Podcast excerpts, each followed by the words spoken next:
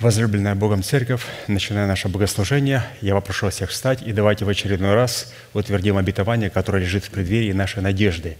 Да воцарится воскресение Христова в наших телах. Аминь. Склоним наши головы в молитве. Дорогой Небесный Отец, во имя Иисуса Христа, мы благодарим Тебя за вновь представленную привилегию находиться на месте, которое чертила десница Твоя для поклонения Твоему святому имени. И ныне позволь наследию Твоему на основании крови завета подняться на высоты для нас недосягаемые и сокрушить всякое бремя и запинающий нас грех. Да будут прокляты на этом месте, как и прежде, все дела дьявола, болезни, нищета, преждевременная смерть, страхи, фобии, депрессии, демоническая зависимость, невежество, косность – все это да отступит от шатров святого народа Твоего – и ныне встань, Господи, на место покоя Твоего, Ты и ковчег могущества Твоего, и да облекутся святые Твои, и да радостью Твоею и спасением Твоим, и да возрадуются пред лицом Твоим. Мы благодарим Тебя, что это служение представлено в Твои божественные руки, и мы молим Тебя, продолжай вести его рукою сильную и превознесенную. Великий Бог, Отец и Дух Святой. Аминь. Садись, пожалуйста. Мир вам да умножится – я вместе с вами очень рада быть на этом месте. Не на этом, конечно, но под покровом Дома Божия я имею в виду. Я сюда всегда с радостью прихожу, потому что это является действительно великой благостью Бога для нас. И изливая поздний дождь, чтобы приготовить нас к встрече с тобой, с собою, этот последний дождь, поздний дождь выражается в том, что Бог подготавливает нас сегодня к тому, чтобы встретить нас, чтобы мы могли быть готовыми встретить Его на облаках. И для этого я сегодня просто бы хотела напомнить то слово и то, что мы слышим с этого места. А мое слово я бы хотела заглавить «Наследие в имени Бога, скала Израилева». Псалом 17, 1, 4. «Возлюблю Тебя, Господи, крепость моя, Господь, твердыня моя и прибежище мое, Избавитель мой, Бог мой, скала моя, на Него я уповаю, щит мой, рог спасения моего и убежище мое. Призову достопоклоняемого Господа, и от врагов моих спасусь. Я знаю, что это место Писания уже давно знают и маленькие дети, и подростки, и когда и верю и знаю, что они провозглашают это каждый день. И поэтому сегодня я просто напомню, что заложено в этом, то, что мы слышали с этого места, то, что наш Идя по этому пути, Бог поставил своего стража для нас, нашего пастыря, нашего посланника своего, который детально нам разобрал каждое имя Бога. И мы его дошли до имени скала Израиля, мы прошли крепость. Было дано определенное, то есть определение, назначение, для чего это все, цена, которую нам надо заплатить. И это очень важно. От того, что мы будем провозглашать просто это место Писания, не понимая, что там заложено, это нормально для маленьких детей, которые только начинают разговаривать, и они уже могут это, этот стишок провозгласить и сказать. Но со временем возраста они начинают понимать, что там заложено. И Бог сегодня нам открывает это. И этот псалом Давида, как мы знаем, имеет три части. И мы рассматриваем, и остановились сейчас на второй части, которая раскрывает содержание этого псалма. С одной стороны, этот род молитвы, в которой Давид исповедует свой удел в восьми именах Бога, говорит о том, что данная молитва творится в завете с Богом, потому что все, что мы имеем, мы имеем только по завету. А с другой стороны, эта данная молитва является стратегическим учением. Вот поэтому мы сегодня здесь, для того, чтобы погружаться в это учение. Учение — это не просто мы прослушали один раз и забыли. Это надо постоянно напоминать себе это учение. Тем более это учение стратегическое, то есть оно открывает стратегию, что нам надо сделать, чтобы совлечь себе ветхого человека, обновить свое мышление и облечься в нового человека. Потому что это наше призвание, как мы знаем. И если человек через наставление в вере не принял данное ему от Бога помазание на царство над своим призванием, состоящим в достоинстве своего перстного тела, в статусе царя, священника и пророка, чтобы облечь свое перстное тело в жемчуг нетления, это откровение, естественно, ему не принесет никакой пользы. И сегодня мы рассмотрим же или вспомним наш наследственный удел в имени Иисуса Христа «Скала». И как я люблю напоминать себе и с теми, с кем приходится мне разговаривать, наследство – это то, что оставляют родители своим детям. Или же, бывает, учитель оставляет, как мы знаем, своим ученикам, своему определенному ученику. И есть люди, которые не знают, что у них есть наследство, естественно, они не воспользуются им. Есть люди, которые не знают, зачем оно предназначено. Они тоже не смогут правильно им воспользоваться, и оно не принесет им никакой пользы какую цену надо заплатить. И вот это все пастырь нам в каждой детально открывает и расписывает. Поэтому мы сегодня рассмотрим наш наследственный удел именно для чего он предназначен. Мы уже знаем, что скала, скала Израилева, живая скала – это сам Бог, это живой Бог, который находится в нас. Мы говорили об этом, и я знаю и уверена, что вы все здесь, вы провозглашаете это, размышляете над этим. Над этим. Сегодня мы посмотрим на назначение, для чего предназначен этот удел, имя скала Израилева. Скала – это острие горного утеса. И будем помнить, что это все живое – и все находится в нас. Если мы будем рассматривать это вне нашего тела, оно тоже не принесет нам никакой пользы, мы пойдем сразу в неверном направлении. Как мы знаем, мы сегодня все рассматриваем в себе, в нашем теле, и это очень прекрасно, это радует, и когда ты видишь эту красоту и можешь созерцать ее. Скала – это острие, острие горного утеса, камень, каменная ограда, кров, тень от скалы, победоносный, бивень слона, слоновая кость, владычество вечное, обетование пищи нетленной, утешение мира.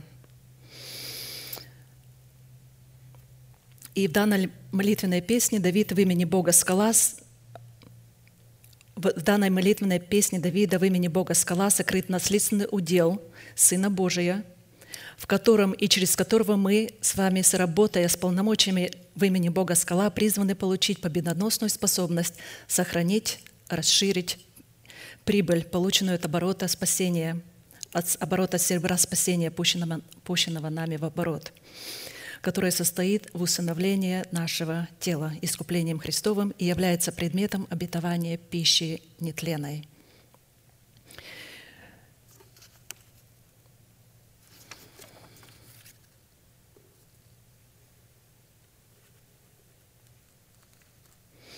Прежде чем получить право на власть, исповедовать свой наследственный удел в имени Бога скала, как предмета веры своего сердца, необходимо быть облеченным в достоинство ученика Христова.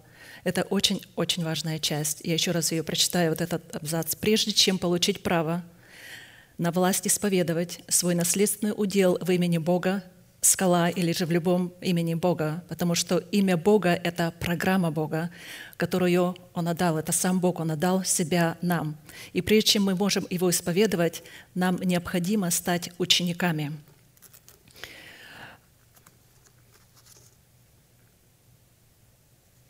то есть или облеченным достоинства учеников Христовых, почва сердец, которых приготовлено, приготовлено как принимать семя Слова, так и взращивать это семя, чтобы явить свои полномочия в плоде правды, выраженной в правосудии. И будем помнить, что только тот человек, который жаждет слышания Слова Божия, вникает в это Слово, живет этим Словом, пребывает в этом Слове, и Слово Божие пребывает в нем, сможет устоять в этой последней битве против древнего змея и избежать обольстительных сетей дьявола, чтобы наследовать спасение своего тела искуплением Христовым. Итак, первый вопрос был у нас определение, и пастор давал очень интересные, очень глубокие определения, что такое скала Израилева. Мы это хорошо помним. Это сам Бог, одним словом, живой Бог, скала Израилева, которая поселилась в нас.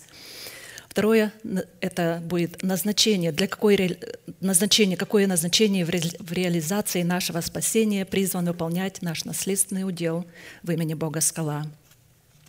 И нам было дано восемь назначений, и мы сегодня сделаем краткий обзор, и я бы хотела просто дать определение и посмотреть, вспомнить, для чего нам дан этот наследственный удел. И первое назначение удела в имени Бога скала Израилева, пребывающая в сердце ученика Христова, призвана давать нам живую воду для утоления жажды нашего нового человека, в котором мы призваны являть святость Бога непокорным сынам Израиля – Числа 27, 13. «И сказал Господь Моисею, говоря, «Возьми жезл и собери общество ты и Аарон, брат твой, и скажите в глазах их скале, и она даст из себя воду. И так ты изведешь им воду из скалы, и напоишь общество и скот его». И взял Моисей жезл от лица Господа, как он повелел ему. И собрали Моисей и Аарон народ к скале, и сказал он им, «Послушайте, непокорные, разве нам из этой скалы извести для вас воду?» И поднял Моисей руку свою и ударил скалу жезлом своим дважды. И потекло много воды, и пило общество и скот его. И сказал Господь Моисею и Аарону, «За то, что вы не поверили мне, чтобы явить святость мою пред очами сынов Израилевых, не ведете вы народа сего в землю, которую я даю ему. Это вода Мериева, у которой вошли в распрю сыны Израилевы с Господом, и Он явил им святость свою. Немного печальная история, но здесь есть очень важный урок для каждого из нас. Следует обратить внимание на тот фактор, что жезл Божий, который изначально был жезлом Моисея, находился в скинии собрания пред лицом Господним, из чего мы можем заключить, что Моисей не мог по своему усмотрению пользоваться жезлом Божиим, а только по повелению Бога, полученному в откровении. И мы знаем, что жезл Божий — это наши уста, которые прошли через смерть, когда мы бросили нашу душу, и этот змей стал, этот жезл стал змеем, и потом он стал опять жезлом. Он уже не был жезлом Бож...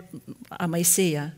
Так и на... наши уста, когда мы прошли через смерть, это уже не наши уста. Мы не можем пользоваться этим жезлом, когда мы хотим и что мы хотим делать с этим жезлом. Мы должны конкретно это понимать и помнить, что этот жезл находится в скине, в храме нашего тела. Это наши уста. И мы не можем пользоваться им, когда мы и как мы хотим. И мы знаем, что сам по себе образ жезла в Писании символизует либо уста Бога, либо уста человека. И образ жезла, брошенного Моисеем по повелению Бога на землю и поднятого вновь от земли, это образ души, потерянной в смерти Господа Иисуса и обретенной в новом качестве в Его воскресении. Когда уста Моисея стали устами Бога, он обрел способность обуздывать свои уста и стал человеком кратчайшим из всех людей на земле – Именно это качество и делает наши уста жезлом Божиим и дает нам право и легитимность исповедовать веру Божию. Числа 12.3. Моисей же был человек кратчайший из всех людей на земле. Исповедание веры наших уст напрямую зависит от потери нашей души в смерти Господа Иисуса, в которой мы умираем для своего народа – для дома своего Отца и для расливающих желаний своей души, и затем получаем свою душу в новом качестве. Наши уста, относящиеся к инстанции, к инстанции нашей души, обретенной нами в воскресении Иисуса в новом качестве, становятся обузданными Святым Духом, что дает нам способность исповедовать веру Божию, пребывающую в нашем сердце. Именно по природе своих уст мы можем испытать себя на предмет отношения отношение самого себя к избранному Богом остатку и на предмет нашей способности исповедовать веру нашего сердца. Если человек крестом Господа Иисуса не умер для своего народа, для дома своего Отца и для расливающих вожделений своих души, исповедание жезла его уст, какие бы места Писания он не брал, чтобы он не исповедовал, это будут праздными словами. Таким образом, Образ воды, изведенной Моисеем из скалы, по повелению Бога представлял образ Святого Духа.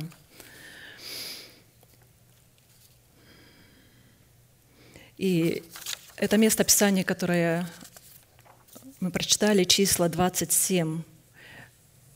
Вообще имя Бога «Скала» Израилева, как никакое и другое имя, покрыто святостью Бога. Здесь в каждом определение, в каждом назначении мы увидим святость Божию.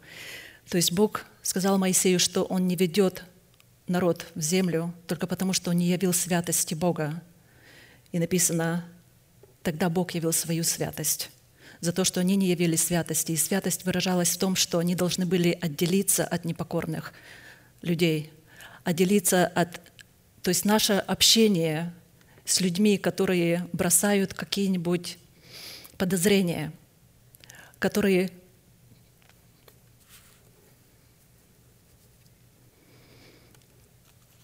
после которого общение с ними подшатывает нашу веру или делает то, что у нас приходит какое-то сомнение. Мы должны лимитизировать общение с такими людьми, какие, как бы они дорого нам, какие бы дорогие они нам ни казались, как бы мы их не любили, но этим самым мы сделаем и себе хорошо, и им сделаем хорошо, потому что есть местописание у пророка, там написано, за то, что вы опечаливаете сердца праведников и поддерживаете руки беззаконников, что, которых я не хочу поддерживать, из-за этого, то есть они не могут обратиться ко мне. Когда мы поддерживаем руки беззаконников, мы тем самым разделим с ними их участь, и мы не даем им обратиться.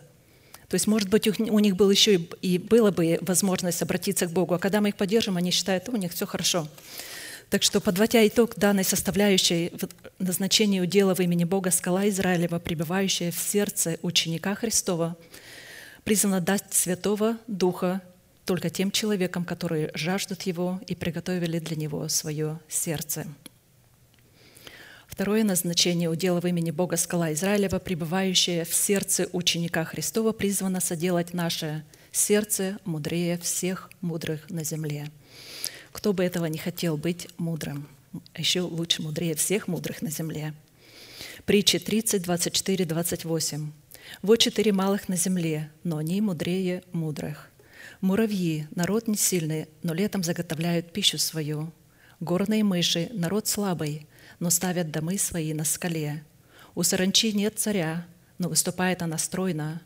Паук лапками цепляется, но бывает в царских чертогах.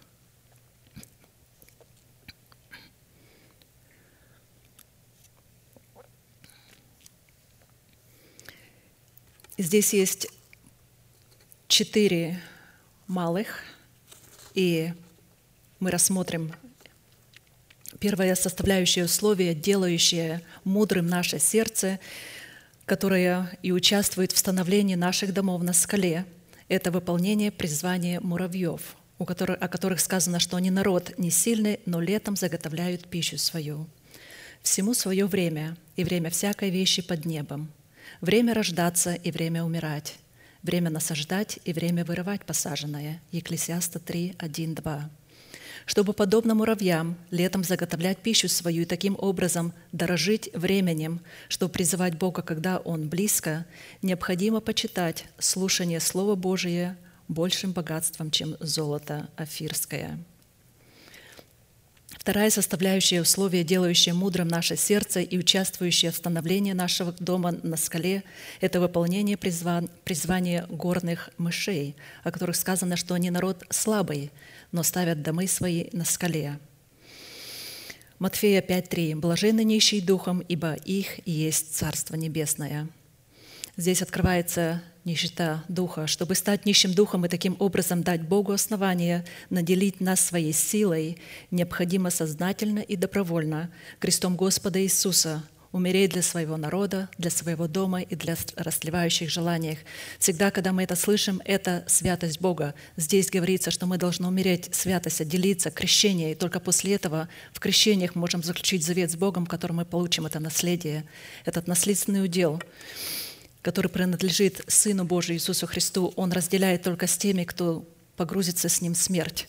И Дух Святой, который мы приняли как Господина нашей жизни, он воскресил Христа из мертвых, Он воскресит и наши смертные тела, если мы погрузимся и будем пребывать в этой мертвости.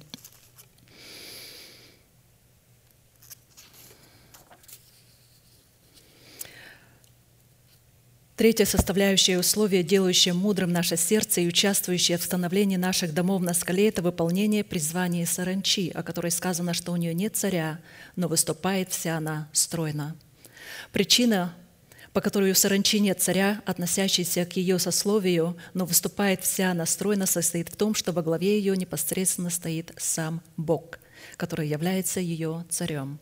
Посему, чтобы во главе наших мыслей, наши мысли, это саранча, непосредственно стоял сам Бог и являлся царем нашего мышления, необходимо сознательно и добровольно, опять же, крестом Господа Иисуса погрузиться в смерть и умереть для своего дома, для, для сливающих желаний своей души и для своего народа. Иаиль 2, 25, 29. «И воздам вам за те годы, которые пожирала саранча, черви, жуки и гусеница, великое войско мое, которое послал я на вас, и до сытости будете есть и насыщаться, и славить имя Господа Бога вашего, которого, который дивно соделал с вами, и не посрамится народ мой вовеки. И узнаете, что я посреди Израиля, и я Господь Бог ваш, и нет другого, и мой народ не посрамится вовеки. И будет после того изолью Духа Моего на всякую плоть, и будут пророчествовать сыны ваши, и дочери ваши будут видеть видение, и также на рабов и на рабынь моих в те дни излью от Духа Моего».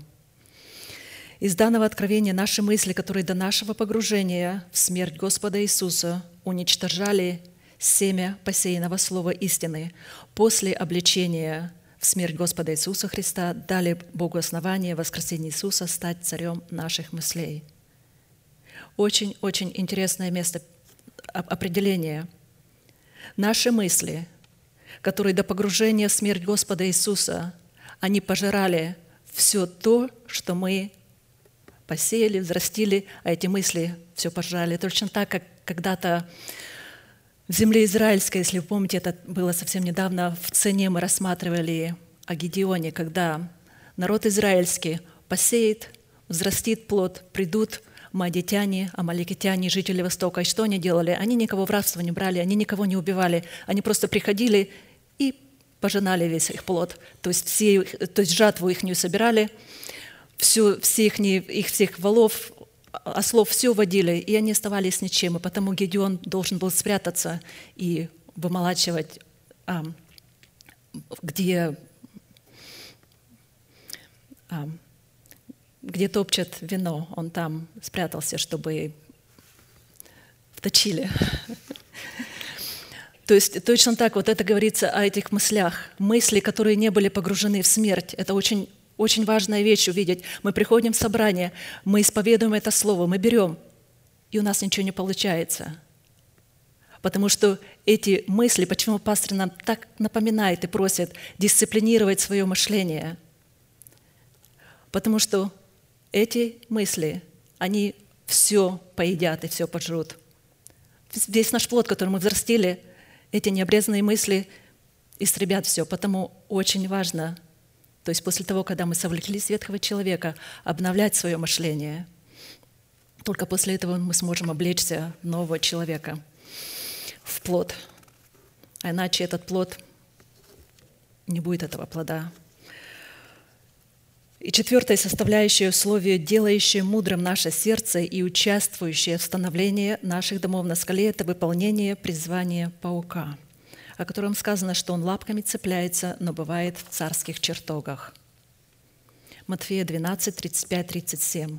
«Добрый человек из доброго сокровища выносит доброе, а злой человек из злого сокровища выносит злое.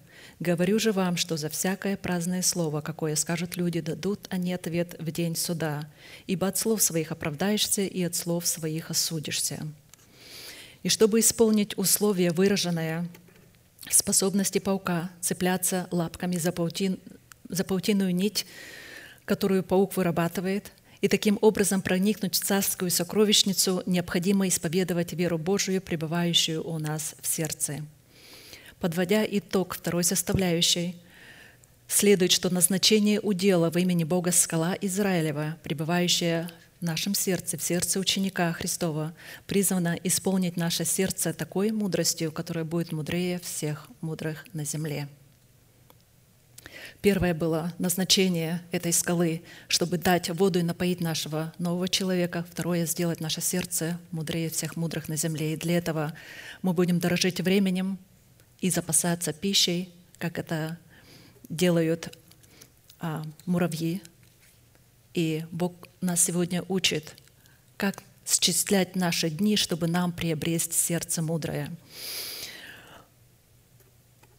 Мы будем, подобно горным ушам, чтобы ставить свое, свои дома на скале, будем а, нищие духом, обнищаем духом для того, чтобы уповать на силу Божию. Подобно саранчи сделаем Бога своим царем наших мышлений, обновим наше мышление, и тогда исповедание нашего сердца достигнет той цели, которую Бог поставил для нас. Третье назначение удела в имени Бога скала Израилева, пребывающая в нашем сердце ученика Христова, призвана возвести нашу, вознести нашу голову над врагами нашими, окружающими нас. У нас достаточно врагов, и только войдя в эту скалу Израилеву, Бог вознесет нашу голову над этими врагами, и мы выйдем победителями. Псалом 26, 4, 6. Одного просил я у Господа, того только ищу, чтобы пребывать мне в доме Господнем во все дни жизни моей, созерцать красоту Господню и посещать храм Его, ибо Он укрыл бы меня в скинии своей в день бедствия, скрыл бы меня в потаенном месте селения, вознес бы меня на скалу, Тогда вознеслась бы голова моя над врагами, окружающими меня, и я принес бы в его скинии жертвы славословия, стал бы петь и воспевать пред Господом. В данном месте Писания удел Бога в имени скала Израилева представлен в сердце человека в потаенном месте селения Всевышнего, расположенного в скинии Господней, которую Давид называет храмом Господним и домом Бога Всевышнего. И насколько нам известно, эта скиния расположена в трех измерениях, которые слиты друг с другом. Это небеса, высота небес — это святилище и смиренное и сокрушенное сердце человека. И эти три измерения, они, они слиты в одно. Человек, который не находится в церкви, он никак не может, у него не может быть сокрушенное и смиренное сердце, и Бог на такого человека не презрит и не вознесет его голову над врагами, и у него не будет ничего. Это записано Исайя 57, 15. Ибо так говорит высокий превознесенный, вечно живущий, святое имя Его. Я живу на высоте небес и во святилище, и также сокрушенными и смиренными духом. И он живет сокрушенными и смиренными духом для одной цели, чтобы оживлять дух смиренных и оживлять сердца сокрушенных. Исайя 66, 1, 2. «Так говорит Господь, небо – престол мой, а земля – подножие ног моих. Где же построите вы дом мне, для меня, и где место покоя моего? Ибо все это соделала рука моя, и все сие было, говорит Господь, а вот на кого я презрю, на смиренного и сокрушенного духом, и на трепещущего пред словом моим». Каждое определение, которое стало предметом молитвы Давида и предметом его поиска, обладает определенной смысловой нагрузкой, которая преследует одну цель, но выполняет разные роли – и предметом молитвенного прошения Давида и поиска настолько важен в совершении нашего спасения по той причине, что Давид говорит, что только одного я прошу, и только этого я ищу. И в предмете этого молитвенного прошения Давида и его поиска это не было ни евангелизация, ни упражнение даров Святого Духа, ни материальное процветание, ни ничего, ему ничего не хотелось, у него было только одно, и это одно являлось его призвание, выраженное в высшем звании и высшем избрании. 2 Петра 1, 10, 11. «Посему, братья, более и более старайтесь сделать твердым ваше звание и избрание. Так поступая, никогда не приткнетесь, ибо так откроется вам свободный вход в вечное Царство Господа нашего и Спасителя Иисуса Христа». Свободный вход в вечное Царство Господа нашего и Спасителя Иисуса Христа – это предмет молитвенного прошения Давида, это его поиск, который напрямую связан с утверждением нашего звания и нашего избрания, выраженного достижения цели своего призвания. Мы знаем, что звание – это некий ранг и достоинство. И чем выше звание, тем выше будет и почесть нашего ранга и нашего достоинства. И это звание, мы знаем, это раб Господен. Это ученик Христов. Ученик, он полностью зависит от учителя, он не оставляет ничего. Раб Господен, у него печать Господня на его челе и на его руке. Его мышление обновлено, и там написано «святыня Господня». Он исполняет повеление Господне. Что Господь скажет, Он то делает, без всяких вопросов, всяких говорит, Он исполняет. И избрание – это то, что мы выбираем, цель, к которой мы стремимся, и цена, которую мы платим за наше избрание. И мы знаем, что наше избрание – это облечь наше тело в воскресение Иисуса Христа, чтобы Он воцарился и облег наше тело в жемчуг нетления. Это то, что мы ищем, и для одной цели, потому что мы знаем, что в этом заключается Его воля. Это тот знак, который будет, что мы будем восхищены, что мы удовлетворили Его, и что Он восхитит нас в тот день, когда Отец позволит это Ему сделать.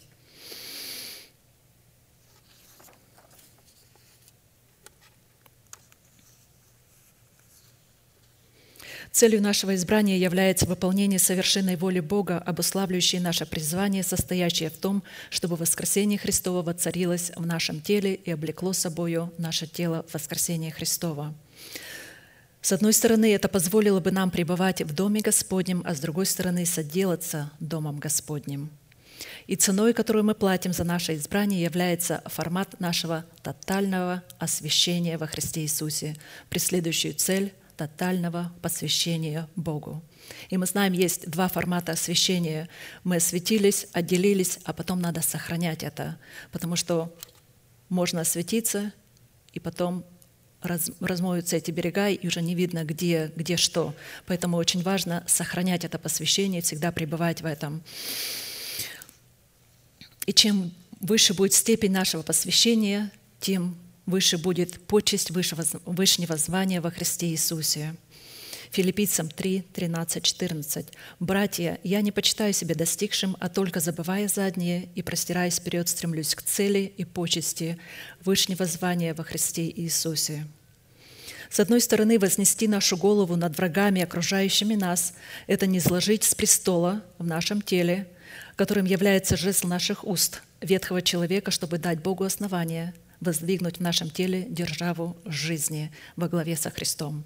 А с другой стороны, вознести нашу голову над врагами, окружающими нас, это не изложить в среде избранного Бога, Богом остатка власть и деяние нераспятой плоти в лице душевных людей. Подводя итог этой третьей составляющей в назначении дела, имени Бога скала Израилева, пребывающая в нашем сердце учеников Христовых – оно призвано утвердить наше звание и наше избрание, чтобы открыть нам свободный вход в Царство Небесное, в Царство Господа нашего и Спасителя Иисуса Христа в границах избранного Богом остатка, который является Домом Божиим и скалою Бога. Четвертое назначение в имени Бога скала Израилева, пребывающая в нашем сердце, это быть для нас каменной горою, и каменною оградою, полномочиями которыми Бог будет нас водить и управлять нами, чтобы избавить нас от врагов. Начальнику хора Псалом Давида. «На Тебя, Господи, уповаю, да не постыжусь вовек. По правде Твоей избавь меня. Преклони ко мне ухо Твое. Поспеши избавить меня.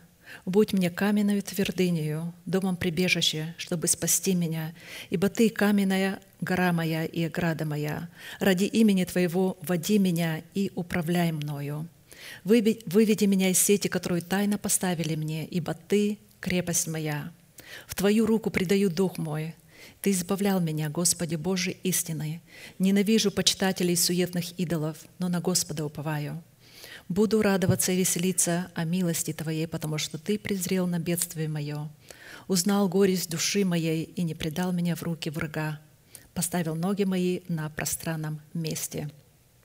Кстати, в этом месте мы увидим все имена Бога, которые мы уже прошли. Крепость, твердыня, избавитель, скала. Вот здесь они все открываются опять. Из молитвы Давида следует, что врагами, которые тайно поставили ему сети, Это почитатели суетных идолов в лице людей, входящих в категорию законников, отвергающих праведность по вере и живущих среди избранного, в среде избранного Богом остатка, точно так же, как плевелы до определенного времени растут на одном поле среди пшеницы –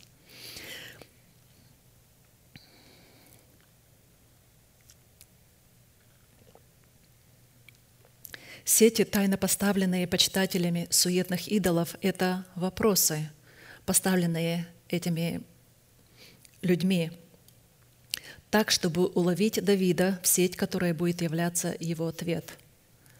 Очень важно, когда нам задают вопросы, не спешить отвечать, потому что эти вопросы могут быть сетью, в которую мы себя загоним.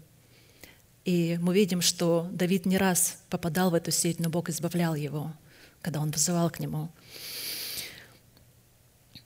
Подводя итог такой, этой составляющей, следует, что назначению дела в имени Бога скала Израилева, пребывающее в сердце ученика Христова, состоит, состоит в том, что когда мы попадем в сети почитателей суетных идолов, вывести нас из этих сетей и поставить ноги наши на пространном месте – Пятая составляющая назначение удела в имени Бога скала Израилева, пребывающая в нашем сердце, как учеников Христовых, призвана источать для нас источники воды, чтобы впоследствии сделать нам добро, в котором мы получим силу приобретать богатство, дабы исполнить как ныне завет свой, который Бог клятвою утвердил отцам нашим. Смотри, чтобы не надмилось сердце твое, и не забыл ты Господа Бога твоего, который вывел тебя из земли египетской, из дома рабства, который провел тебя по пустыне великой и страшной, где змеи, василиски, скорпионы и места сухие, на которых нет воды, который источал для тебя источник воды из скалы гранитной, питал тебя в пустыне маною, который не знали отцы твои, дабы смирить тебя и испытать тебя, чтобы впоследствии сделать тебе добро, и чтобы ты не сказал в сердце твоем, «Моя сила и крепость руки моей приобрели мне богатство сие». Но чтобы помнил Господа Бога твоего, ибо Он дает тебе силу приобретать богатство, дабы исполнить, как ныне, завет свой, который Он клятвою утвердил отцам твоим. Второзаконие 8, 14, 18. Следует разуметь, что то, что будет являться нашим богатством, там будет находиться и наше сердце. Если мы будем помышлять о богатстве тленом, мы унаследуем тление. Если мы будем помышлять о богатстве нетленом, мы наследуем нетление в достоинстве вечной жизни в Боге и с Богом. Мы хорошо знаем это место Писания. Помышления плотские — суть смерть, а помышления духовные — жизнь и мир — потому что плотские помышления — суть вражда против Бога, ибо закону Божию не покоряются, да и не могут, потому что живущие по плоти Богу годить никак не могут. Но мы не по плоти живем, но по духу, потому что у нас есть эти обновленные мышления, и мы можем этим обновленным мышлением облекать себя в жемчуг нетления. Богатство, которое Бог нам дает, это его Слово — это Его обетование. Это самое высшее богатство, которое мы имеем. Один мудрый проповедник сказал слова, что есть великое зло, и оно часто бывает среди людей. Бог дает человеку богатство, но не дает пользоваться им. Это великое зло, это суета, Богатство — это слово, которое мы слышим. Мы приходим в собрание, мы слышим слово, мы принимаем. Это то семя, которое нам дается. Мы принимаем это богатство. Но если мы не живем этим, если мы не... Бог не дает нам пользоваться. Есть причина, почему не дает нам пользоваться. И это все зависит от нашего сердца. Потому что все начинается с принятия человека, посланника Божия. Когда мы приняли его, когда мы знаем, что это посланник Бога, теперь уже у нас не будет никакого сомнения, мы будем точно исполнять. И не будем задавать каверзных вопросов, и не будем спрашивать, а почему это так, а почему это не так. Мы увидим, что все будет становиться на свои места в свое время. И тогда мы сможем радоваться. И только таким людям Бог будет, дает это богатство и дает пользоваться им. И этот мудрый проповедник, это был Екклесиаст, сын Давидов, Соломон – который сказал, что есть великое, и это часто бывает среди людей. Вот почему написано «много званых, а мало избранных». И мы избранные люди, потому что мы принимаем это богатство и пользуемся им. Иисус когда сказал одной женщине, которая воскликнула, когда она была в восторге от тех слов, которые он говорил, она сказала, «Блаженно чрево, носившее тебя, и сосцы, питавшие тебя». Он сказал, «Нет, блаженны те, кто слушают Слово и исполняют его». Потому мы с вами очень блаженны, потому что мы слышим это Слово, мы принимаем его как самое драгоценное, самое великое богатство, которое может быть в нашей жизни. Мы потом его переслушаем. Вся технология, которая сегодня сделана, которая, до, до чего люди достигли, мы можем ее использовать в своих, то есть для того, чтобы возрастать духовно. Сегодня у нас, нам не надо где-то идти, свитки, в свитке идти искать, где что написано, мы на кнопочку нажали, нам слушай себе весь день и всю ночь слушай себе проповеди, Слово Божие. Но можно эту же технологию использовать в другом. Начинаешь играть, и все, время пробежало, день ушел. И куда он ушел? Все впустую. Слушаем, что мы слушаем, над чем мы размышляем. Иногда надо остановить и поразмышлять. Но очень-очень важно. То есть сегодня Бог подводит нас, то есть Он поспешно готовит нас к встрече с собою. Все сделано для того, чтобы последний дождь изливается, поздний дождь, для того, чтобы плод этот созрел, и Он мог забрать его в свою, в свои небеса к себе. Творить правду – это освободиться от рабства своего Египта в предмете своей душевности путем окропления самого себя, пролитой кровью Агнца, которая станет нашей защитой от гнева Божия – что даст нам основание последовать за Моисеем в лице человека, облеченного в полномочия отцовства Бога, в великую и страшную пустыню под названием освящение, чтобы заключить завет с Богом на Хариве и посвятить себя там Господу – Обратите внимание, даже после того, когда Бог путем десяти казней освободил Израиля от рабства Египта, повел их по дну Черного моря, питал их маною и поил их водой из скалы гранитной, многие из них поражены были в пустыне за неверие, которое выражалось в противлении слову Моисея, которое он получал от Бога. Нам следует хорошо усвоить, что подлинное священие всегда сопряжено с потерей душевной жизни и великим смирением, выраженным в неукоснительном послушании Богу в словах человека, облеченном полномочием отцовства Бога. И мы с вами безмерно блаженны, мы имеем этого человека. И когда мне говорят, у вас пастырь мудрый такой, я говорю, у нас не просто пастырь мудрый, это человек Божий, который нам передает Слава Божий, подготавливает нас. Это тот страж, который Бог поставил нам на, на пути, который указывает нам на древний путь добра, который говорит нам ту древнюю заповедь, которая была от начала. Потому очень важно настроить свое сердце, принимать это слово и жить этим словом. Когда человек заплатит цену освящения, необходимую для посвящения самого себя Богу в рабы праведности и будет смиряться и трепетать пред благовествуемым словом и не будет огорчать Святого Духа, Бог даст ему благо – чтобы исполнить завет свой, который Он клятвою утвердил с Авраамом, Исаком и Яковым. Подводя итог этой составляющей, следует, что назначение удела в имени Бога скала Израилева, пребывающая в нашем сердце, призвано источать для нас воду из скалы, чтобы исполнить завет, который Бог клятвою утвердил с нашими отцами Авраамом, Исаком и Иаковым. Конечно, при условии, что мы исполним свою часть завета, которая состоит в тотальном освящении, которая преследует цель тотального посвящения. Мы это уже хорошо знаем и понимаем. Хорошо, следующее очень интересное назначение удела в имени Бога скала Израилева – это она призвана питать нас медом из камня и елеем из твердой скалы –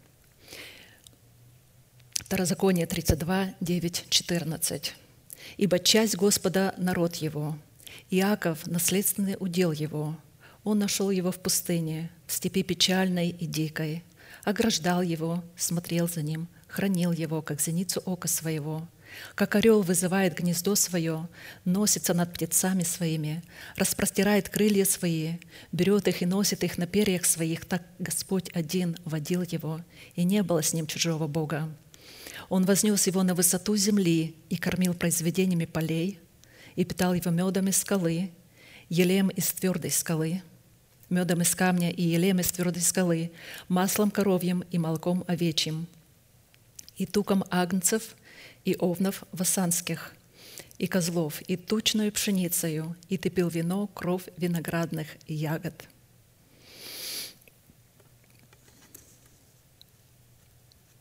Чтобы усвоить назначение удела в имени Бога скала Израилева, представлена в данной аллегории в меде из камня и елея из твердой скалы, возможно только при причаст...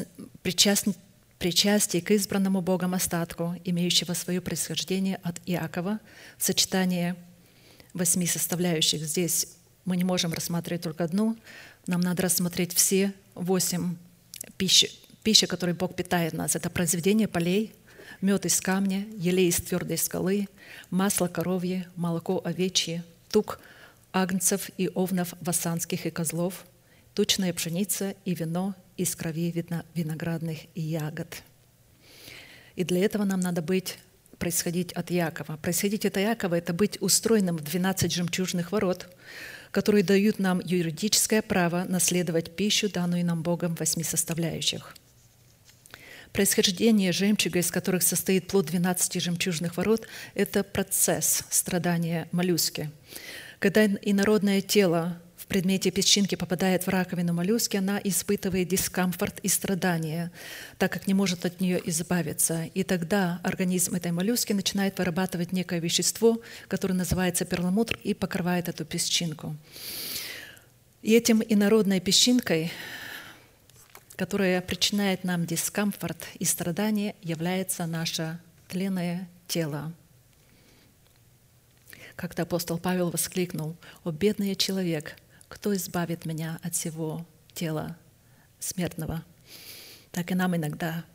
Ну, когда у нас есть уже это обетование, мое, мое тело уже радуется вместе с моим новым человеком, ожидая, когда Бог просто времени исполнит.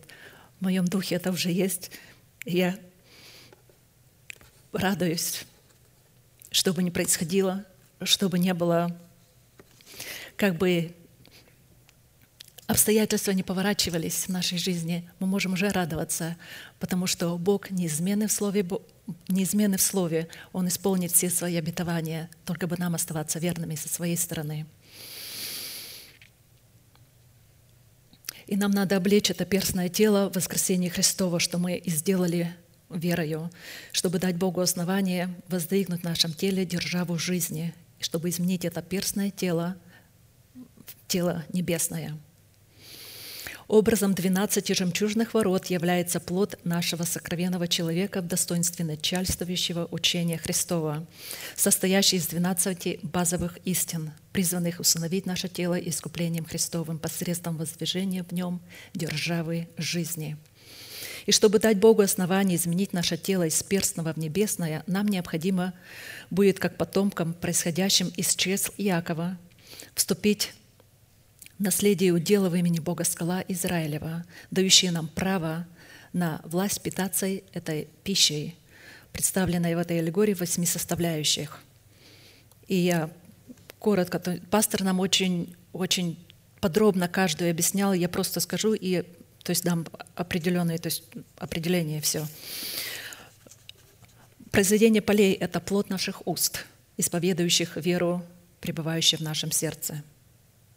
Мы говорим о пище, которую Бог дает тем, кто вошел в этот наследственный удел скала Израилева, кто является происходит от Иакова, только он может питаться этой пищей. Произведение полей то есть только этот человек может исповедовать, и это исповедание будет являться его пищей, он будет жить этим. Для него будет доставлять удовольствие. Это не будет какой-то, как я слышал, один человек сказал, я не могу, это доставляет мне, говорит, как можно постоянно, постоянно размышлять? Говорит, ты всегда размышляешь. Это, говорит, он по-английски выразился, я, говорит, не могу этого делать. У него это как бремя на нем лежит, он знает, что это надо делать. Для меня это доставляет великое удовольствие.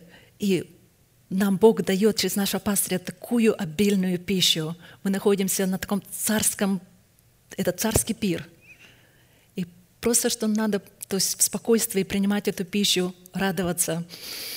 Так что вот произведение полей это, – это те исповедания, которые мы исповедуем. Мед из камня – это Уникальный, мед – это уникальный продукт, вырабатываемый пчелиным семейством, под которым следует разуметь Церковь Иисуса Христа во главе с человеком, облеченным в делегированное отцовство Бога. И образ пищи в достоинстве меда, исходящий из камня, даруемый Богом избранному им остатку, представляет образ апостолов в лице человеков, которым Бог помазал, чтобы они передавали нам эти слова. Через, только через них мы можем получить это, эти все обетования – 2 Коринфянам 1:20. «Ибо все обетования Божии в нем да, и в нем аминь, в славу Божию через нас», говорит апостол. И только в братолюбии мы можем питаться этим медом. Мы много слышим о братолюбии, и мы знаем, что это такое. Елей из твердой скалы или оливковое масло. Образом такого елея в Писании является сочетание в сердце человека истины и Святого Духа, открывающего истину в сердце – это не просто истина, это не просто Дух Святой, но это сочетание двух вместе. Это Слово Божие и Дух Святой. Захария 4, 2, 6. «И сказала мне, что ты видишь?» И отвечал я, «Вижу, вот светильник, весь из золота, и чашечка для елея наверху его, и семь лампад на нем, и по семи трубочек у лампад, которые наверху его» и две маслины на нем, одна с правой стороны чашечки, другая с левой стороны ее. И отвечал я и сказал ангелу, говорившему со мной, «Что это, господин мой?» И ангел, говоривший со мною, отвечал и сказал мне, «Ты не знаешь, что это?» И сказал я, «Не знаю, господин мой». Тогда отвечал он и сказал мне, «Это слово Господа к Зарававелю, выражающее не воинством и не силою, но духом моим, говорит Господь Саваоф». Однако, чтобы елей в сочетании истины и Святого Духа мог пребывать в сердце человека и быть пищей человека, необходимо, чтобы человек приобрел этот елей у продающих за твердую, установленную Богом цену, за которую, на которую никогда не бывает скидок. Неразумные же сказали мудрым, «Дайте нам вашего масла, потому что светильники наши гаснут». А мудрые отвечали, «Чтобы не случилось недостатка и у вас, и у нас, пойдите лучше к продающим и купите себе». Продающими являются те человеки, облеченные полномочиями Бога насаждать семя и поливать это семя, заплатить цену за елей в сочетании истины и Святого Духа, чтобы они могли пребывать в нашем сердце и быть нашей пищей, это соработа нашей веры с верой Божией в устах посланников Бога, дух которых обладает твердостью скалы, источающей этот елей. И только после того, когда мы заплатим эту цену, наше сердце также станет, мы, то есть мы станем также этой твердой скалой. Наш дух, дух человека становится обладателем этой твердости в достоинстве Тумима и Урима. Это Слово Божие и Дух Святой. Твердость Духа выражает себя в человеке в твердом уповании на Бога, который есть твердыня вечная. «Отворите врата, отворите ворота, да войдет народ праведный, хранящий истину, твердого духом, ты хранишь в совершенном мире, ибо на тебя уповает Он. Уповайте на Господа вовеки, ибо Господь Бог есть твердыня вечная. Следующая составляющая пищи – это масло коровье. Это образ словесного молока в формате благовествуемого слова, облеченного энергией Святого Духа – 1 Петра 2, 1, 2. «Итак, отложив всякую злобу и всякое коварство и лицемерие, и зависть, и всякое злословие, как новорожденные младенцы, возлюбите чистое словесное молоко, дабы от него возрасти вам во спасение». Таким образом, молоко коровье в достоинстве насажденного слова является результатом откровения истины, данной апостолом в лице человеков, облеченных Святым Духом, полномочия отцовства Бога. Масло же коровье это молоко. Молоко и масло. Масло же коровье, которое вырабатывается из словесного молока, благовествуемое нам слово, призвано вырабатываться нами самими. Это происходит, когда мы затрачиваем время на исследование, на размышление, на исповедание принятого нами словесного молока, и это словесное молоко становится маслом, которым мы можем опитаться – Следующее – это молоко овечье. Это говорит о уникальных отношениях святых в братолюбии друг к другу, которые являются одновременно и пищей и лекарством друг для друга. Песни песней 1, 6, 7. «Скажи мне ты, которого любит душа моя, где пасешь ты, где отдыхаешь в полдень?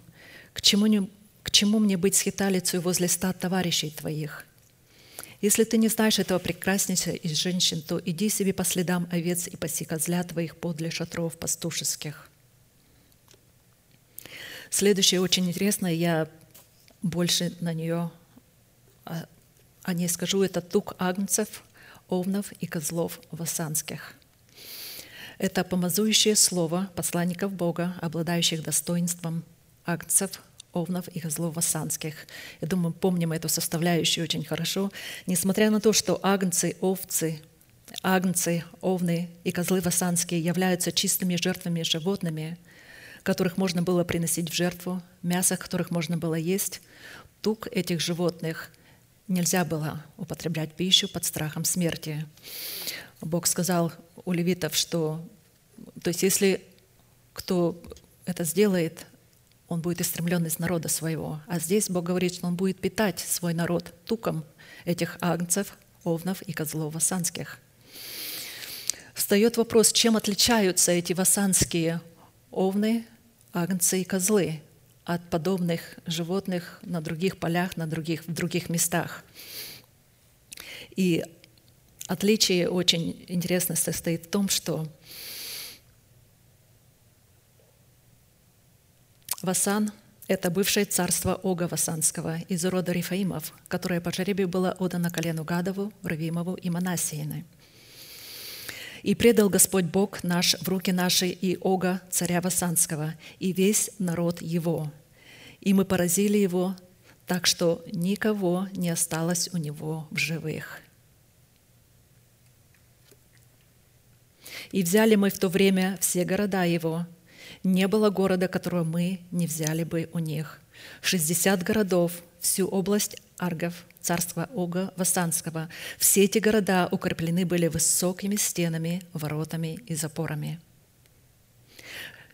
И нам пастор открыл истину здесь очень, очень интересную, которой мы, которая является нашим обетованием.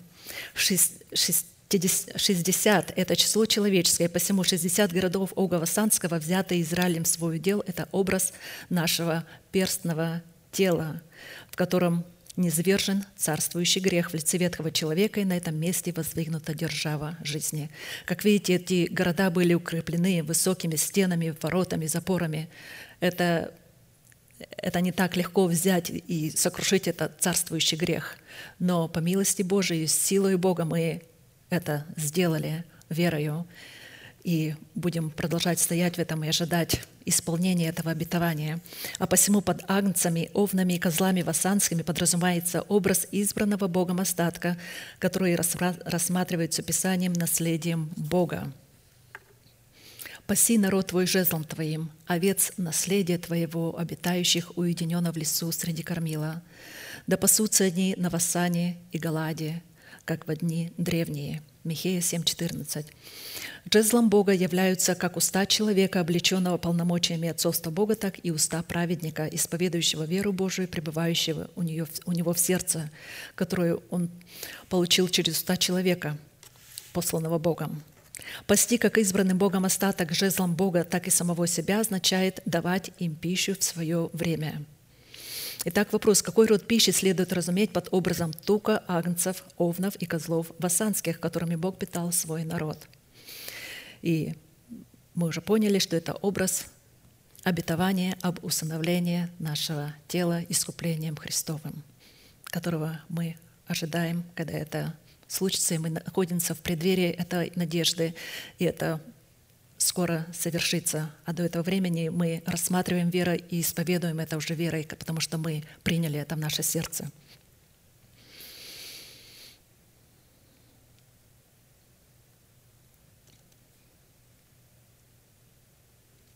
Посему, когда говорится, что агнцы, овны и козлы, под которыми, разумеется, боящиеся Бога, являются васанскими, то это означает, что их тела объявляются собственностью Бога. Бог взял наши тела в свою собственность, Он хочет жить в наших телах. Он сказал, разве не знаете, что вы храм Божий, и Дух Божий живет в вас?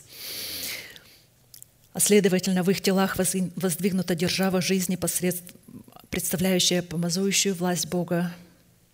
Их тела обличены полномочиями власти, которая является туком. И если тук в достоинстве помазующего Евлея является в сердце сочетанием истины и Святого Духа, открывающим в сердце истину в сердце – то пищей в достоинстве туха, а, тука агнцев, овнов и козлов вассанских, которыми Бог питал дух своего народа, является не что иное, как помазующее слово его посланников, обладающих достоинствами, достоинствами агнцев, овнов и козлов вассанских. Следующая составляющая пищи – это тучная пшеница, которая в своем плоде призвана стать пищей для нового человека – это разумные речевые способности нашей души, потерянной в смерти Господа Иисуса и обретенной в новом качестве, помазующей славе Его воскресения. Иоанна 12, 23, 26. Иисус же сказал им в ответ, «Пришел час прославиться Сыну Человеческому. Истина, истинно говорю вам, если пшеничное зерно, пав в землю, не умрет, то останется одно, а если умрет, то принесет много плода. Любящий душу свою погубит ее, а ненавидящий душу свою в мире всем сохранит ее в жизнь вечную. Кто мне служит, мне да последует, и где я, там и слуга мой будет. И кто мне служит, того почтит Отец мой». И восьмая составляющая пищи, которой Бог питает свой избранный остаток, это вино из крови виноградных ягод. Это божественное правосудие, совершаемое категорией праведных людей посредством жезла их уст, которые исповедуют веру своего сердца. Образом виноградной лозы является сам Сын Божий, Иисус Христос в достоинстве Сына Человеческого, а виноград, виноградарем же или же хозяином этого виноградника является Небесный Отец. Ветвями виноградной лозы, приносящей плод в достоинстве виноградных ягод, является избранный Богом остаток в достоинстве Его учеников, идущих за Ним по Его следам. Иоанна 15, 1, 8. «Я есть истинная, я есть истинная виноградная лоза, а Отец мой виноградарь. Всякую у меня ветвь, не приносящую плода, Он отсекает, а всякую приносящую плод очищает, чтобы более принесла плода.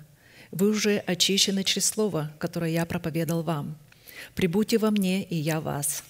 Как, как ветвь не может приносить плода сама собою, если не будет на лозе, так и вы, если не будете во мне. Я есть лоза, а вы ветви. Кто пребывает во мне, и я в нем, тот приносит много плода, ибо без меня не можете делать ничего. Кто не прибудет во мне, извергнется вон, как ветвь и засохнет. И такие ветви собирают и бросают в огонь, и они сгорают. Очень важно пребывать во Христе. И Христос в нас, мы во Христе. А иначе эти ветви будут сожжены огнем неугасимым. Если прибудете во мне, и слова мои вас прибудут, то чего не пожелаете, просите, и будет вам. Тем прославится Отец мой, если вы принесете много плода и будете моими учениками. Фраза «Вы уже очищены через слово, которое я проповедал вам, прибудьте во мне, и я вас, как ветвь не может приносить плода сама по себе, если не будет на лозе, так и вы, если не будете во мне». Эта фраза говорит нам о том, что для того, чтобы нам пребывать на виноградной лозе, в достоинстве ветвей, растущих на виноградной лозе, нам необходимо быть очищенными через повиновение проповедованием которое, слову, которое нам проповедуется через его посланникам – и будем помнить, что очищение состоит в освящении или же в отделении от своего народа, от дома своего Отца и от разливающих вожделений своей души, полномочиями истины креста Христова, а вернее с работой своего креста с крестом Христовым. Потому что истина, содержащая в крови Христа, пролитая им на Голговском кресте, призвана очищать нас от греха. Тогда как истина, которая сокрыта в кресте Христовом призвана освобождать нас от производителя греха в лице нашего ветхого человека, который живет в нашем теле, и орудием которого является наш народ, наш дом нашего Отца и растлевающее вожделение нашей души. Вот почему нам надо умереть для всего этого. Мы умираем для нашего дома, для того, чтобы стать частью Дома Божьего. Мы умираем для своего народа, чтобы стать частью народа Божьего. Иначе мы не сможем часть чтобы частью стать народа Божьего, нам надо умереть для своего народа, иначе не будет работать, иначе не, не будет. То есть одно или другое. Мы не можем быть частью народа Божьего, избранного Богом остатка, если мы не умрем для своего народа. Мы не можем быть семьей Божьей, если не умрем для своего дома, который противится истине. Естественно, для своих желаний, для того, чтобы исполнить желание Божие. Хорошо, у нас еще а, два назначения в уделе скала Израилева. Это седьмое назначение – отделить нас от народов, чтобы мы познали праведные действия Бога. Вот почему я сказала, что в каждой составляющих прослеживается эта святость, отделение, отделение, отделение, освящение для того, чтобы мы могли посвятить себя и быть готовыми, чтобы Бог нас забрал к себе. Числа 23, 9, 10. «С вершины скал вижу я его, и с холмов смотрю на него. Вот народ живет отдельно, и между народами не числится. Кто исчислит песок Иакова и число четвертой части Израиля? Да умрет душа моя смертью праведников, и да будет кончина моя, как их». Это пророчество Валаама, который намеревался за большую мзду, за большую цену, которую пообещал ему царь Моавицкий Валак – который испугался народа, который вышел из Египта и проходил. Они просто хотели пройти по их земле, но они не перепугались. Они сказали, мы заплатим вам, только дайте нам пройти по вашей земле. Он в страх пришел, он увидел, как этот народ, он говорит, этот народ все пожирает, то есть все, то есть они видели, что Бог был с ними, и потому они призвали Валама и попросили, чтобы он, то есть они дали ему большую хотели дать ему большие деньги, чтобы он проклял народ израильский. И вот это его пророчество. Он не смог проклясть народ.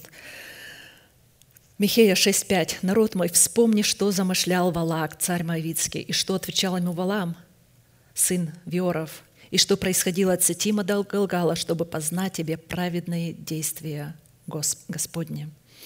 Вершины скал представляют собой функции образа клятвенных обетований Бога, содержащих в себе неисследимое наследие Христова, в основании которых лежит усыновление нашего тела искуплением Христовым. А вершины холмов представляют собой функции образа завета мира между Богом и нами, на основании которого мы призваны наследовать клятвенные обетования Бога. А посему фраза «с вершины скал вижу я его, из холмов смотрю на него» говорит о том, что Бог показал Валааму предназначение Израиля в лице воинов молитвы, которые на основании завета, заключенного с Богом, с его отцами наследуют свою верою клятвенные обетования Бога. Предназначение Израиля в лице воинов молитвы всегда исходит из природной вездесущности Бога, в которой Он предвидит и предузнает, как поведет себя народ и человек в отведенное для него время по отношению к Его Слову, данному Ему формате заповедей и уставов. И если Бог в силу своего предузнания предведения обнаруживает наше трепетное и уважительное отношение к своему Слову и нашу готовность исполнять эти слова – он предопределяет, чтобы мы были подобны образу Его Сына Иисуса Христа. Римлянам 8, 29, 34. «Ибо кого Он предузнал, тем и предопределил быть подобными образу Сына Своего, дабы Он был первородным между многими братьями. А кого Он предопределил, тех и призвал. А кого призвал, тех и оправдал. А кого оправдал, тех и прославил. Что же сказать на это, если Бог за нас, кто против нас?» Тот, который Сына Своего не пощадил, но предал Его за нас всех, как с Ним не дарует нам и всего? Все наследие, которое Бог положил, дал Иисусу Христу. Если мы в Нем, Он дарует нам все, это же наследие. Кто будет обвинять избранных Божиих? Бог оправдывает их. Кто осуждает? Христос Иисус умер, но Он и воскрес. Он одесную Отца, Он их ходатайствует за нас.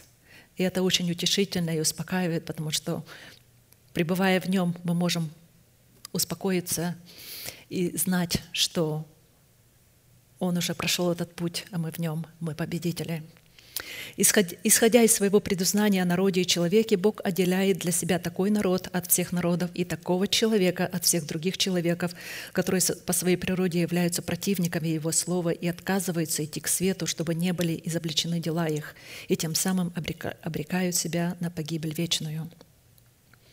Можно сколько угодно, подобно Валаму, желать себе благословенной судьбы, предназначенной для Израиля, и утверждать своими устами, как это утверждал Валам, «Да умрет душа моя смертью праведника, и да будет кончина моя, как их». Вы видите, он здесь задействует а, творческий, творческое имя Бога. «Да будет, да будет». Но ничего этого не будет, если мы готовы истину продать так легко, за, как это сделал Валам.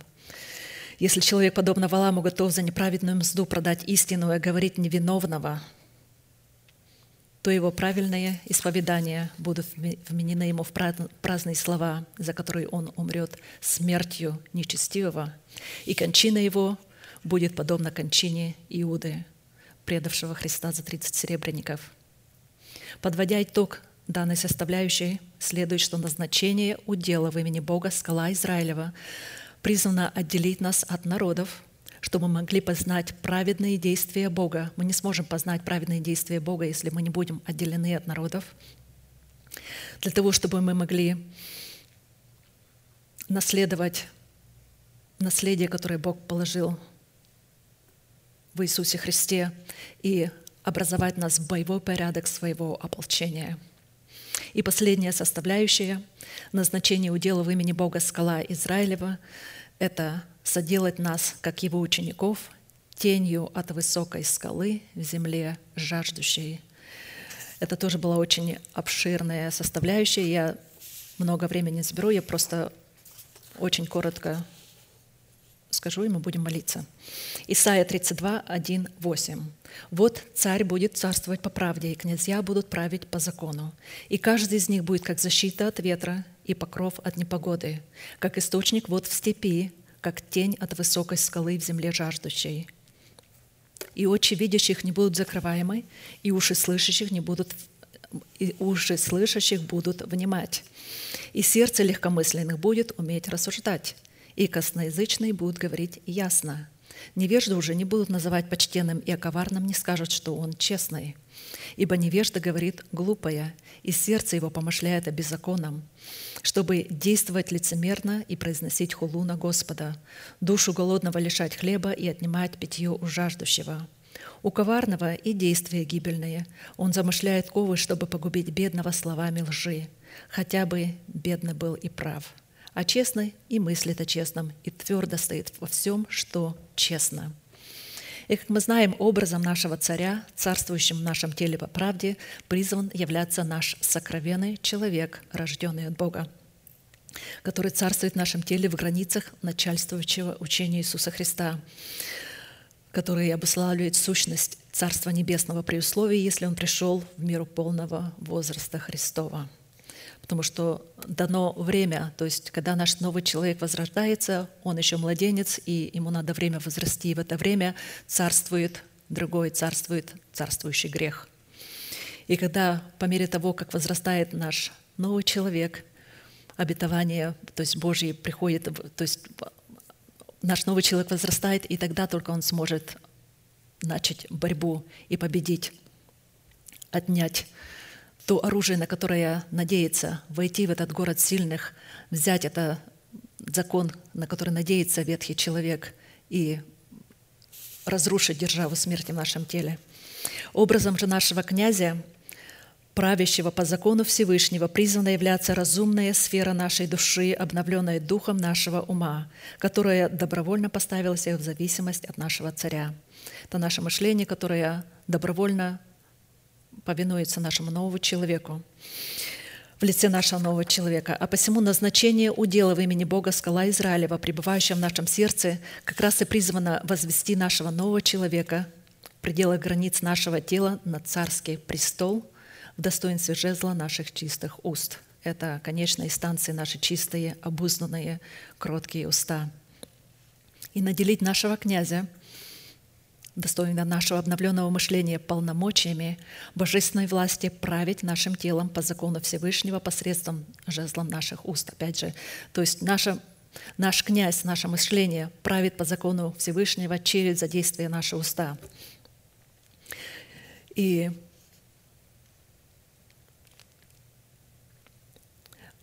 Очень интересно, что это князья, это наш ум, то есть э, обновленный ум сейчас. Чтобы в данной составляющей увидеть полную картину в назначении удела в имени Бога Скала Израилева, нам необходимо будет рассмотреть все признаки характера нашего князя или же нашего обновленного ума. Потому что свойство быть тенью от высокой скалы в земле жаждущей является лишь одной составляющей свойства нашего князя. Быть тенью в земле жаждущей – это свойство нашего князя, нашего обновленного ума – вот почему наше мышление так важно. Оно сработает с нашим новым человеком. Учитывая, что все эти уникальные свойства обладают удивительным разновесием по отношению друг с другом, сочетаются друг с другом, обнаруживают себя друг в друге, исходят друг из друга и определяют истинность друг друга, мы просто вспомним определение. И в данной аллегории это Значит, а, роль нашего князя представляет По роли нашего князя, представленная в его уникальных свойствах, представлять удел в имени Бога скала Израилева, мы сможем судить о свойствах нашего царя, представляющего тот же самый удел в имени Бога скала Израилева в жезле наших уст – Итак, исходя из рассматриваемой нами аллегории, наш князь в достоинстве нашего обновленного ума, призванный управлять нашим телом по закону Всевышнего, будет обладать следующими свойствами. Он будет для нас как защита от ветра. Наш обновленный ум будет защитой от ветра, будет защитой от действия, от ветра в заблуждение. Следующий он будет как покров от непогоды. Непогода — это те испытания, которые Бог допускает в нашу жизнь. И когда пастор здесь говорил, мне очень понравилось, он сказал, что иногда мы даже не, не замечаем, эта непогода проходит, а мы не замечаем, потому что этот князь, наше мышление, мы полностью погружены в Слово Божие, мы погружены в эти истины, мы погружены, мы живем уже небесами, мы живем тем, и эта непогода прошла, мы даже не заметили, что там дождь прошел, ветры, бури. То есть испытания, допущенные в нашей, жизни – наш князь, обновленное мышление будет как покров от непогоды. Также он будет источником вод в степи. Это соработа нашего князя со Святым Духом. И как тень от высокой скалы в земле жаждущей. Это причастие к Сиону. С одной стороны, в результате проявления нашего князя, правления нашего князя в пределах границ нашего тела и нашей души, очи видящих не будут закрываемы – Здесь говорится о нас. Мы будем видеть действия Господа. Наши очи будут иметь способность видеть, что творит Бог. Уши слышащих, не будут, уши слышащих нас будут внимать. Наше сердечное око будет открыто. Сердце легкомысленных будет уметь рассуждать. У нас будет рассудительность, которая будет говорить нам, что добро и что зло. Рассудительность, которая приобщает нас к жизни Божией – рассудительность, которая никогда не подписывается под действиями Бога и свои, свои творчества не подписывает Его именем. Рассудительность, которая познает волю Божию, только она может познавать, и которая сохраняет нас от зла, и которая не дает нам притыкаться. Это рассудительность. И косноязычные будут говорить ясно, мы будем у нас будет способность исповедовать веру Божию. Так что мы прошли сегодня назначение в имени Бога Скала Израиля. Мы сейчас проходим по пятницам цену, и я думаю, скоро уже пастор перейдет а, к результатам. И очень важно в молитве это мы не просто разбираем, чтобы просто вот так пройти и забыть это. То есть пастор нам дает для того, чтобы мы научились молиться. Это молитвенные слова.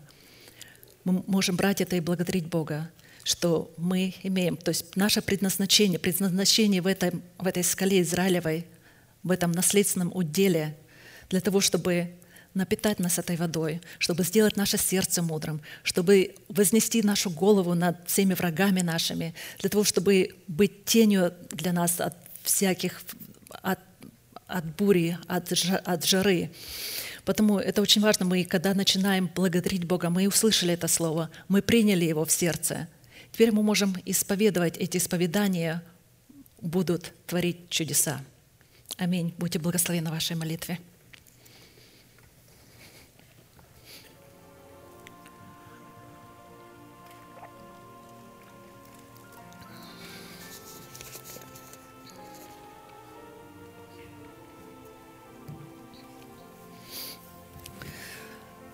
Наш дорогой Небесный Отец, мы приходим к Тебе во имя Сына Твоего Иисуса Христа и благодарим Тебя.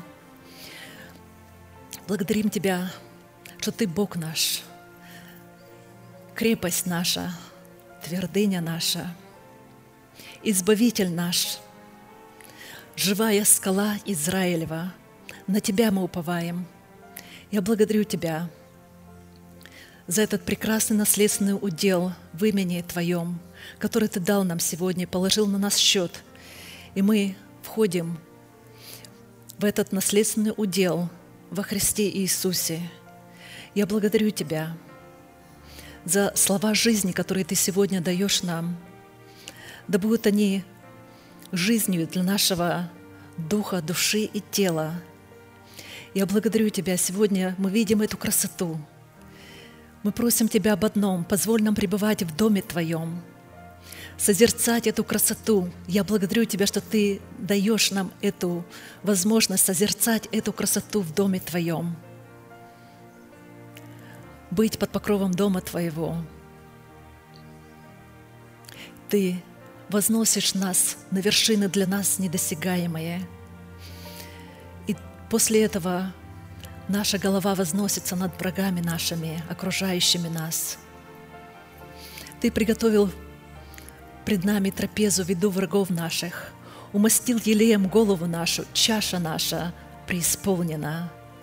Так благость и милость Твоя да сопровождают нас во все дни жизни нашей и приведут нас к той цели, которую Ты сегодня поставил перед нами.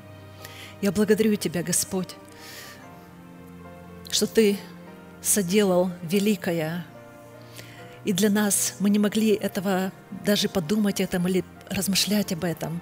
Но Ты сегодня сделал великое и невозможное для нас. Ты вознес нас на эту скалу. И мы можем устроять свое жилище на зубце утеса и жить там. Ты являешься нашим наследственным уделом. Мы благодарим Тебя за это. Я благодарю Тебя, Господь, что Ты питаешь нас. Ты даешь нам Духа Святого и питаешь нас из этой скалы утоляя жажду нашего нового человека. Ты делаешь сердце наше мудрее мудрых на земле. Ты научаешь нас, как дорожить временем и приготовлять пищу свою вовремя.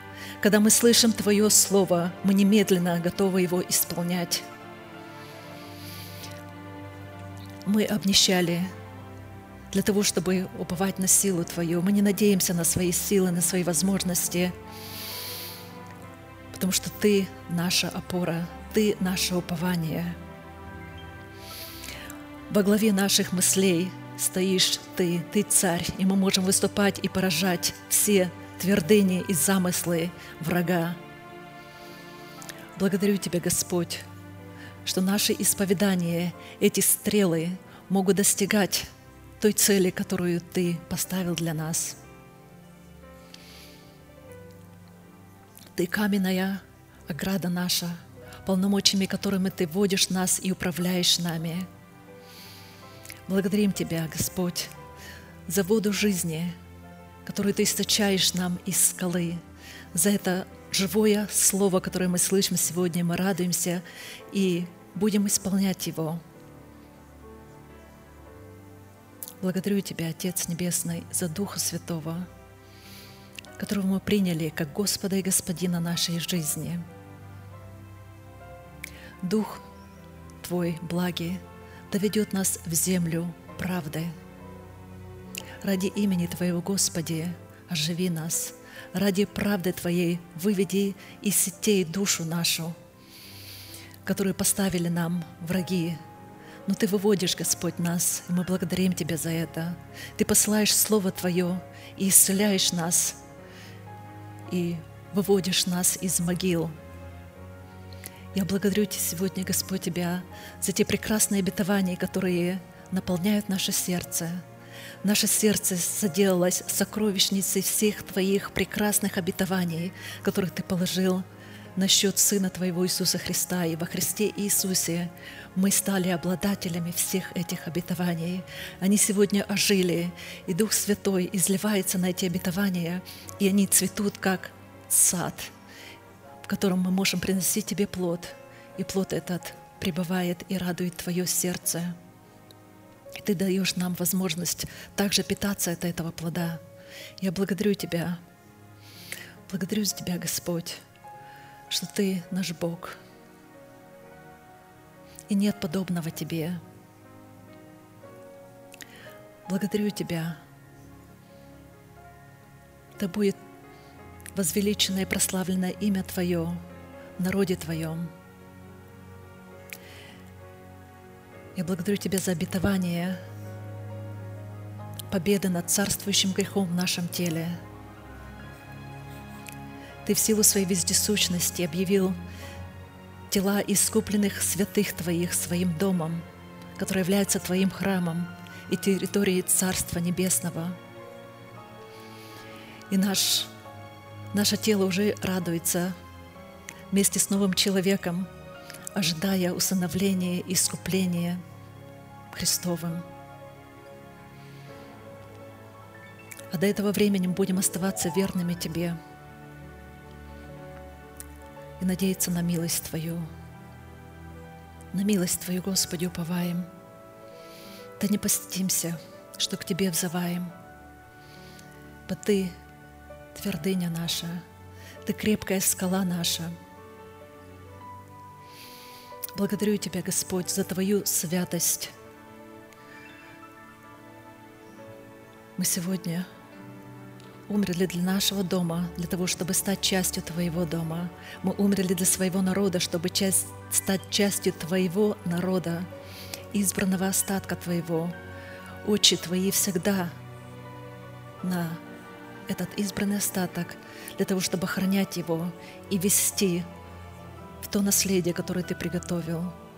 Пусть умножаются скорби у тех, которые текут к Богу чужому.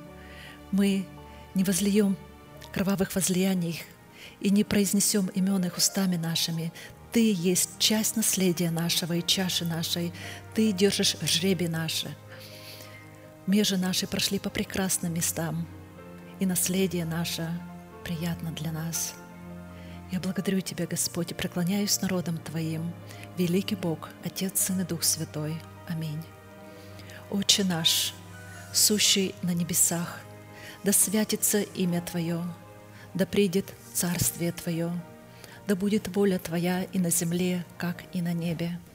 Хлеб наш насущный подавай нам на каждый день, и прости нам долги наши, как и мы прощаем должникам нашим – и не веди нас во искушение, но избав нас от лукавого, ибо Твое есть царство, и сила, и слава по веки. Аминь. И, пожалуйста, закончи нашей неизменной манифестацией, могущим уже соблюсти нас от падения и поставить пред славою Своею непорочными в радости, единому, премудрому Богу, Спасителю нашему, через Иисуса Христа – Господа нашего, слава и величие, сила и власть, прежде всех веков, ныне и во все веки. Аминь.